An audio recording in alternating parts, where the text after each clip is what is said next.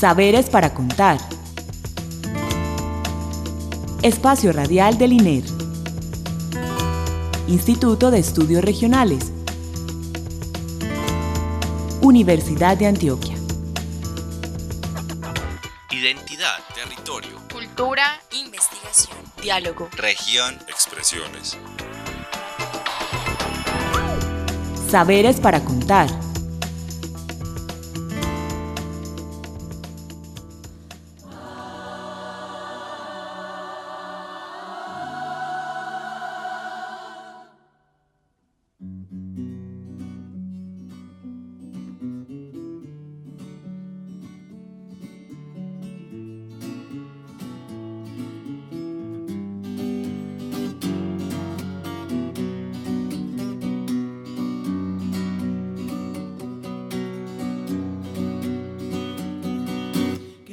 El Estado, los cielos, las calles, que tiemblen los jueces y los judiciales.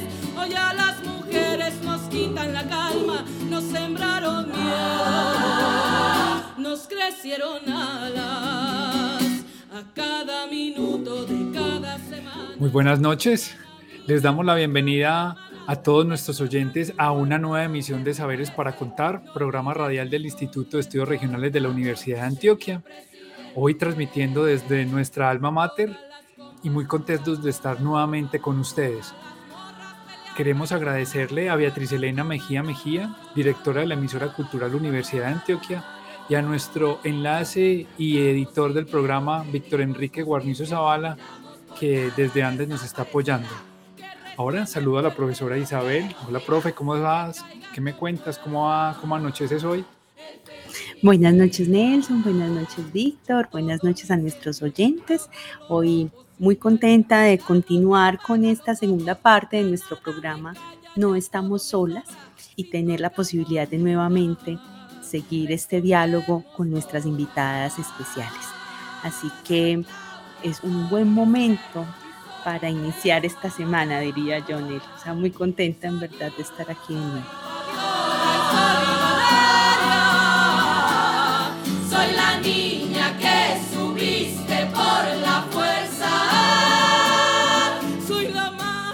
Sí, profe, como usted bien lo acaba de decir, vamos a continuar con nuestra segunda parte del programa que iniciamos el lunes pasado. Recuerde que los días que son festivos no emitimos saberes para contar, entonces hoy vamos a continuar con esa segunda parte. Entonces, profe, la dejo para que continúe con Luisa y con Sara el programa que hemos titulado No estamos solas.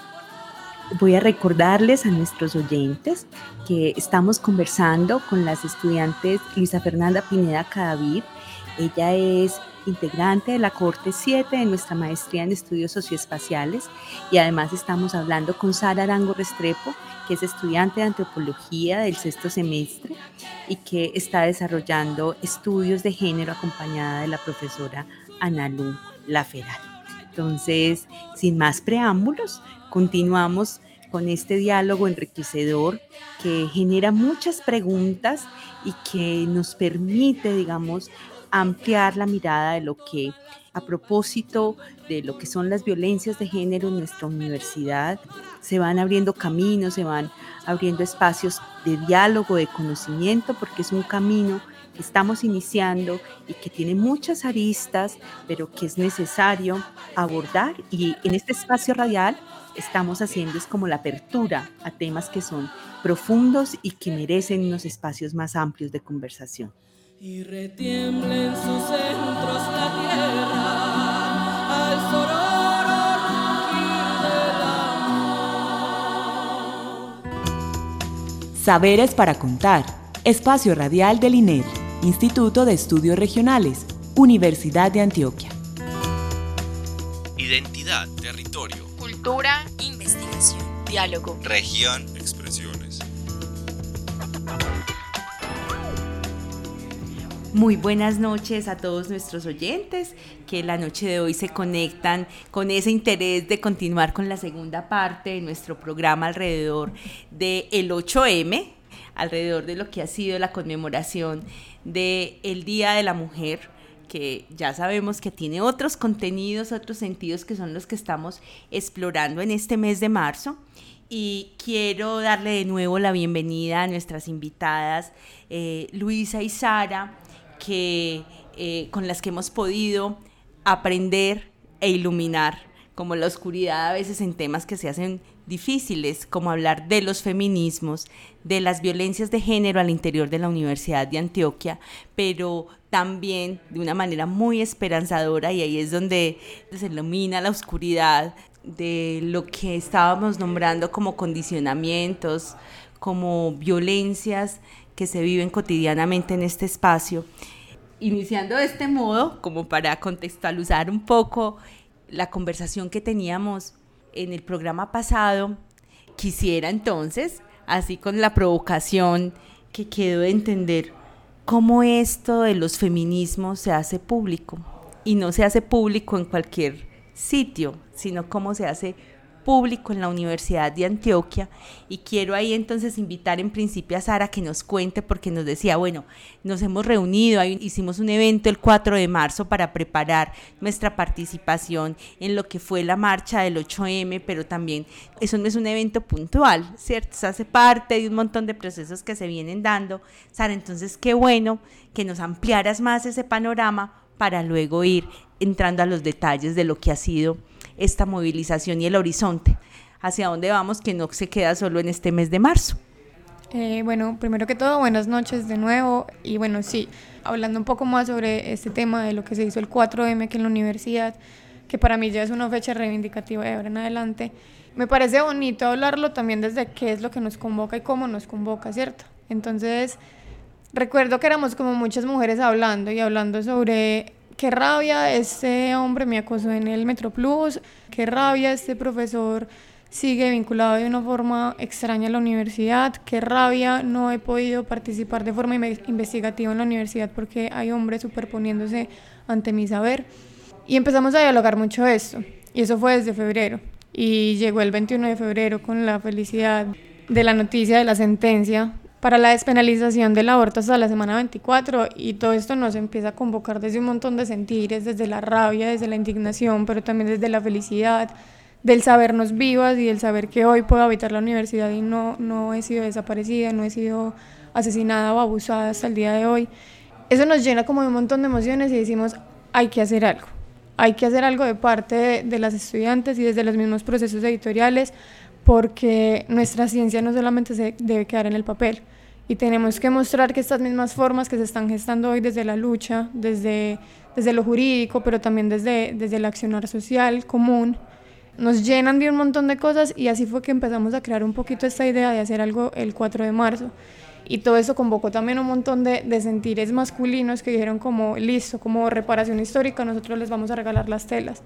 Y así fue como muchos hombres también participaron, dieron plata para poder pues como pintar pancartas o también nos colaboraron con espacios, con sonido, pues como que hubo una participación de una u otra forma que también como que nos permitió sentirnos apoyadas y fue bonito, fue bonito también como ya ver al final que, que sí logramos convocar un montón de mujeres y que esos sentidos no solamente se quedan en la Facultad de Ciencias Humanas y Sociales, sino que convocan a un montón de mujeres de la universidad que entraron al espacio simplemente a decir, quiero sentarme con ustedes a verlas.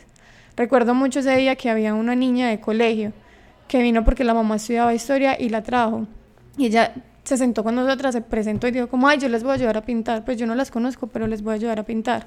Y eso fue sumamente bonito, pues como empezar también a entender que, que estos sentires están traspasando también esta frontera universitaria que también creemos muy académicos, pero académicos desde, desde la parte dura de la academia que sería la universidad, y están tocando esas diferentes individualidades y subjetividades de los colegios. Sara, nos hablas de que pintaron unas telas. ¿Qué pintaron en las telas? Y también me gustaría que nos contaras más como en estos entramados de movimiento. Podríamos hablar solo de un movimiento en la universidad o hay distintas formas de expresión que un poco cuando hablamos de la marcha y quienes estuvieron viendo noticias o se pudieron enterar de otros modos, vimos que fue una marcha muy atípica a lo que ha sido históricamente la marcha del 8 de marzo. pero empecemos con esas consignas, qué se pintó y buscar un poco de sentidos para conectar ese nosotras del que Luisa nos va a hablar. Bueno, pues como primero pintamos un pasacalle grandes que tenía la frase arderá la memoria hasta que todo sea como lo soñamos. Porque esta frase, por, creo que es por lo mismo que estaba también diciendo Luisa hace ocho días sobre estos ejercicios de memoria que estamos haciendo hoy en día para tratar de entender cómo hoy estamos paradas, cómo estamos y cómo vamos a seguir produciendo cosas para que las mujeres puedan seguir paradas, ¿cierto? Pintamos banderas como antropología feminista, sociología feminista, historia feminista, y dentro del mismo espacio también se destinaron como carteles para que las chicas que quisieran hicieran denuncias sobre la misma institución, pero también sobre las experiencias que han vivido individualmente y que han tocado un poco esa subjetividad femenina de la que hacen parte. Y fue lindo, pero también un poco estremecedor porque en el momento en que dijimos que íbamos a hacer esa, esa serie de denuncias, fueron muchas chicas las que se acercaron y eso también es un indicador de que hay un montón de cosas pasando en la sociedad que nos están pasando como mujeres, pero que hoy estamos al menos como tratando de hacerlas visibles. Y creo que este espacio, como lo decía Luisa hace ocho días, permite también eso, como que esas denuncias sean plausibles un poco más hacia la luz de lo público. Respecto a lo de si podemos hablar de un solo movimiento, yo creo que al igual que el feminismo, somos muchos feminismos y somos muchos movimientos tratando pues como de reivindicarnos desde la palabra y desde la experiencia. Y es que, no sé si decir que yo hago parte de un movimiento, más bien de un proceso en el que yo estoy, claro, es editorial, es estudiantil, pero a ese punto llegaron procesos como el colectivo de, de ciencias exactas también cayó eh, gente de Ingénero, que es un colectivo de ingeniería, había gente de, de, filosofía, de derecho, pues como de muchas partes, de, de comunicaciones, hubo demasiadas mujeres. Sara me ha hecho pensar mucho con su última intervención, porque a propósito de espacializar la violencia en la universidad a través de las prácticas y los sentidos del lugar, pasa por una reflexión, que yo creo que es una reflexión pertinente no solamente para mi trabajo de investigación, sino para la institucionalidad de la universidad. Y es que la violencia contra las mujeres en la universidad no significa o no hace alusión a las violencias que se ejercen y se experimentan en los cuatro muros de ciudad universitaria o de cualquier seccional de la universidad. Claro, hay un espacio material, físico de la universidad, pero en la investigación también se entiende la universidad como el tipo de relacionamiento que se establece en el marco de labores de docencia, extensión e investigación, que son los ejes misionales de la Universidad de Antioquia. Es decir, se comprende como violencia en el marco de la universidad aquella que se vive, que se experimenta, que se ejerce dentro de los cuatro muros de la universidad, pero también la que pasa al frente de la universidad, la que sucede en la movilización del 8 de marzo, la que sucede en la salida de campo, la que sucede en la fiesta con los amigos y las amigas, siempre y cuando sean relacionamientos que se enmarcan en lo que es la Universidad de Antioquia, que yo me encuentro con el agresor en la Universidad de Antioquia, que es mi profesor, que es mi compañero de clase, que es del personal administrativo. ¿Listo? Y eso también me lleva a pensar en la espacialización en relación a las prácticas y los sentidos del lugar, porque claro, yo me lo venía pensando muy qué pasa en la universidad con esas estudiantes que han experimentado las violencias, pero resulta que Sara nos cuenta que se juntan en la universidad pero para salir de los cuatro muros de Ciudad Universitaria e ir a la movilización del 8 de marzo. Y ahí hay una práctica, y esa práctica está cargada de sentido. Y Sara nos habla de esos sentidos, de esas emociones, rabia, indignación, pero también felicidad. Dice ella, sabernos vivas, saber que todavía no me han desaparecido y que ojalá eso no suceda y puedo ir a la universidad. Así como hay posibilidades eh, y la celebro, de juntarse, de luchar, de organizarse, de estar acompañada de otras, también eh, escuchar eso a mí me genera nostalgia, porque esa experiencia que tiene Sara no fue mi experiencia siendo estudiante de la universidad. Y aun cuando me gradué recientemente, en el 2017, o sea, entre 2017 y 2022, las cosas han cambiado bastante. Yo no tenía con quién juntarme, yo no tenía con quién pintar carteles, yo no tenía con quién ir a la movilización del 8 de marzo y sé que por eso muchas estábamos calladas, porque estábamos solas. Y quiero plantear esto porque la investigación y lo que, y lo que Sara nos cuenta hace alusión a la importancia de no sentirnos solas, de estar acompañadas y ahí hay una fuerza para reivindicar nuestro derecho a estar en la universidad, a estar seguras y tener una buena experiencia universitaria. Y por eso justamente es que mi trabajo de investigación habla de las otras al nosotras, porque me incluyo en esa experiencia, pero también porque sé que cuando nos juntamos cosas increíbles pasan entre las mujeres.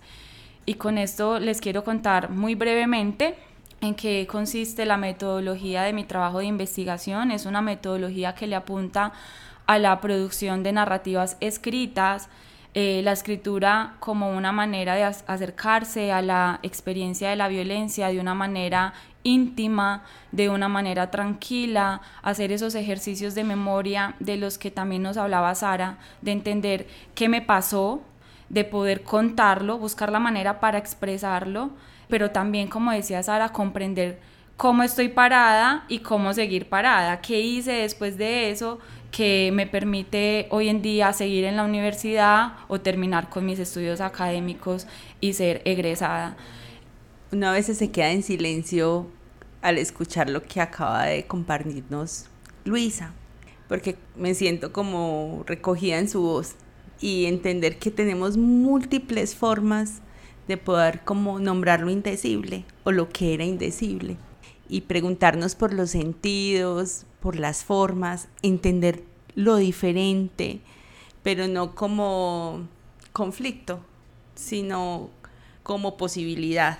Y creo que esta es la conversación que tenemos hoy en este espacio y es esperanzadora, pero conmovedora. Si nos estuvieran viendo los oyentes, estarían viendo que tenemos así como los ojos, como que quisiéramos llorar, pero no porque sea fundamentalmente triste, sino que creo que es como cuando uno siente la fuerza de nombrar, la fuerza de saber que justamente no estamos solas y que eso es como un, un trabajo y que saber es para contar. Hoy se abre este espacio creo que es bien especial porque es también decirle a las mujeres que nos escuchan y a otros hombres que por el patriarcado no pueden ni siquiera decir lo que quisieran o sumarse o apoyar. Es que no estamos solas. Entonces, quisiera además pensar que es muy esperanzador y tenemos muchos caminos y que, no sé, de pronto los que escucharon oyeron algo como la palabra escrache o como que es que nos movilizamos, nos pintamos o cuando Sana nos contaba cómo estuvo la marcha, entonces esa idea de salir desnudas, ¿por qué desnudarnos para salir a la calle? Y es hacerlo político, eso que ha sido íntimo y guardado por mucho tiempo. Pero todo esto, como para ir cerrando, esto es como esta, esta conversación, no es esto solamente, sino esta conversación. Pienso mucho cómo seguir caminando en la U, los contramapeos, las propuestas editoriales que siguen poniendo voz, que siguen amplificando lo que estamos pensando, cómo seguir caminando en la U, en el administrativo aquí en Ciudad Universitaria. Estas semanas han habido carteles hablando de la exigencia como para que realmente tengamos un mecanismo de denuncia y cuidado frente y cuidado sobre todo a quien denuncia ¿cierto? O sea, como que hay muchas acciones que no quedan en el 8 de marzo o en el mes de marzo como conmemoración, sino que es un trabajo cotidiano, diario, y que es desde la investigación, es desde el trabajo de las publicaciones, es desde trabajo como este que estamos haciendo con el programa de radio, que sigue. Ustedes, ahora qué están sumando para que realmente podamos seguir avanzando juntas en este camino de reconocer que las mujeres en la universidad tienen unos derechos, que queremos estar libres en este espacio y seguirlo conservando como lo sentimos, un espacio de libertad, ¿cierto? Entonces, como, ¿para dónde vamos? Y con eso vamos cerrando. Bueno, yo creo que es lindo pensar que las estudiantes y las docentes y las investigadoras y las administrativas y las diferentes mujeres que habitamos la universidad estamos haciendo. Y aunque, como lo decía ahorita la profesora, no estamos solas, nosotras solas como subjetividad femenina no podemos seguir trabajando. Y si la universidad no brinda esos espacios de seguridad y de tranquilidad para las mujeres, nuestro quehacer sí puede llegar a muchas cosas, pero se puede seguir invisibilizando.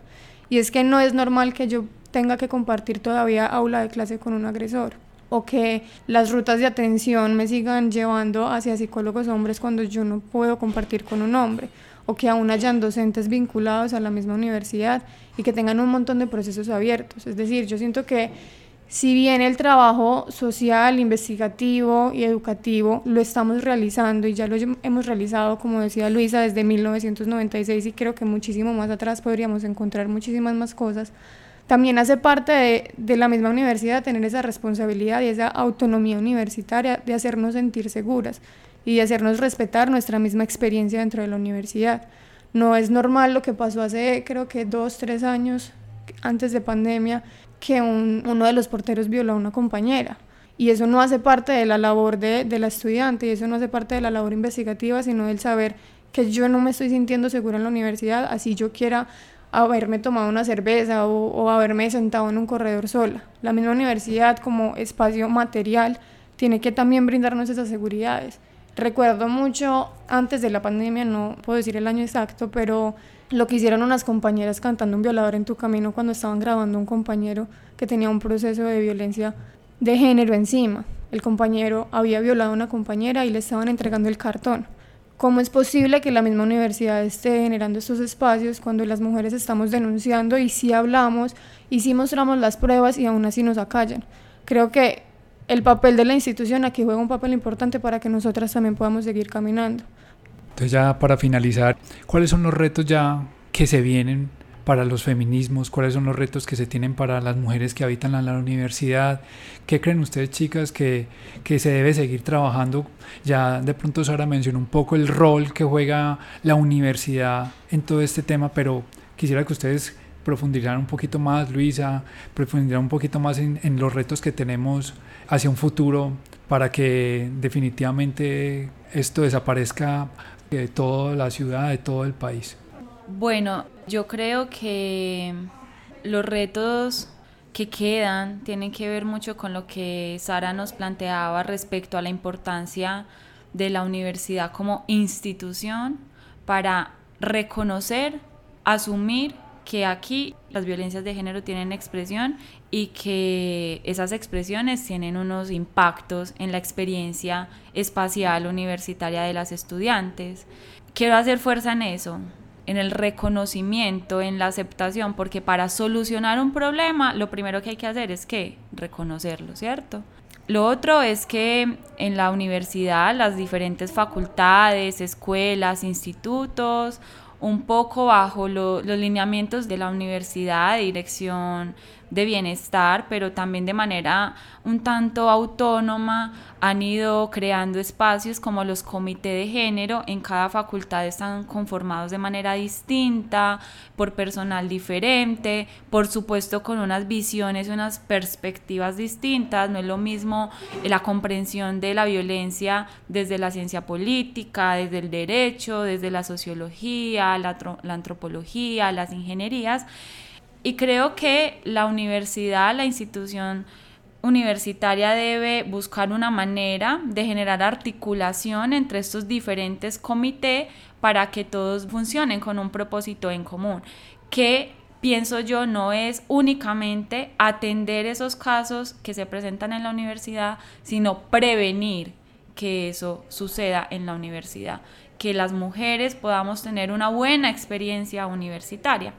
Creo también que es importante eh, respecto a los procesos organizativos de las estudiantes que se sigan consolidando, que sean procesos legitimados en la universidad y por la universidad, pero que también sean procesos que se mantengan de manera autónoma, porque estando allí una habla desde otro lugar diferente al de la institucionalidad. Y creo también que para las estudiantes, investigadoras y docentes que nos aventuramos a problematizar esto que sucede en la universidad, pues nosotros también podamos tener la tranquilidad y la confianza de hablar de eso de una manera tranquila, sin estar pensando en las implicaciones que esto puede tener para nosotras, porque sé que a quienes que quienes lo han hecho desde 1996 o incluso antes hasta el momento, eso pues ha tenido unas, unas implicaciones y unos costos emocionales. Entonces por ahí dejo algunos de los retos. Quiero cerrar haciendo una invitación a las estudiantes de la Universidad de Antioquia, bueno, a todas las mujeres, ¿cierto? Pero especialmente a las estudiantes de las seccionales de la Universidad de Antioquia a que se sientan acompañadas, que sepan que aunque estamos habitando espacios físicos distintos, somos una misma universidad y que aquí en Ciudad Universitaria en Medellín encuentran compañeras de camino, encuentran compañeras de lucha y que si en algún momento ustedes sienten el deseo, la necesidad de compartir sus propias experiencias, por aquí seguramente Sara, yo y otras estamos dispuestas a estar para ustedes, para escucharlas y acompañarlas. Sara, Luisa, de nuevo muchas gracias por acompañarnos, por iluminar y bueno, espero tenerlas pronto de nuevo en Saberes para Contar y que podamos ver más cómo ha transitado como cada uno de sus proyectos, si tenemos novedades editoriales, también poderlas compartir aquí en Saberes. Y me despido recordando la frase que nos compartía Sara y es, arderá la memoria hasta que todo sea como lo soñamos. Buenas noches y le voy a dar la palabra a mi compañero Nelson para que nos despidamos. Les agradecemos nuevamente a nuestros oyentes por acompañarnos la noche de hoy y que haber estado con nosotros en esta segunda parte de este especial que hicimos con Luisa y con Sara. Saben que siempre estaremos dispuestos a traerles temas de interés para que ustedes pasen una noche agradable en compañía pues, de sus familias y amigos. Recuerden que los que deseen volver a escuchar este u otros programas de saberes para encontrarlos pueden sintonizar de manera online en, en la página web de la Universidad de Antioquia ingresando al micrositio del Instituto de Estudios Regionales o en nuestra página Spotify. También les recordamos que cualquier duda o comentario sobre este u otros programas que hemos realizado los pueden hacer llegar a través de nuestro correo electrónico comunicacionesiner.udea.edu.co. No es más, por el momento los dejamos y les traeremos muy buenos programas el próximo lunes. Un feliz resto de noche y que pasen una excelente semana. Hasta la próxima.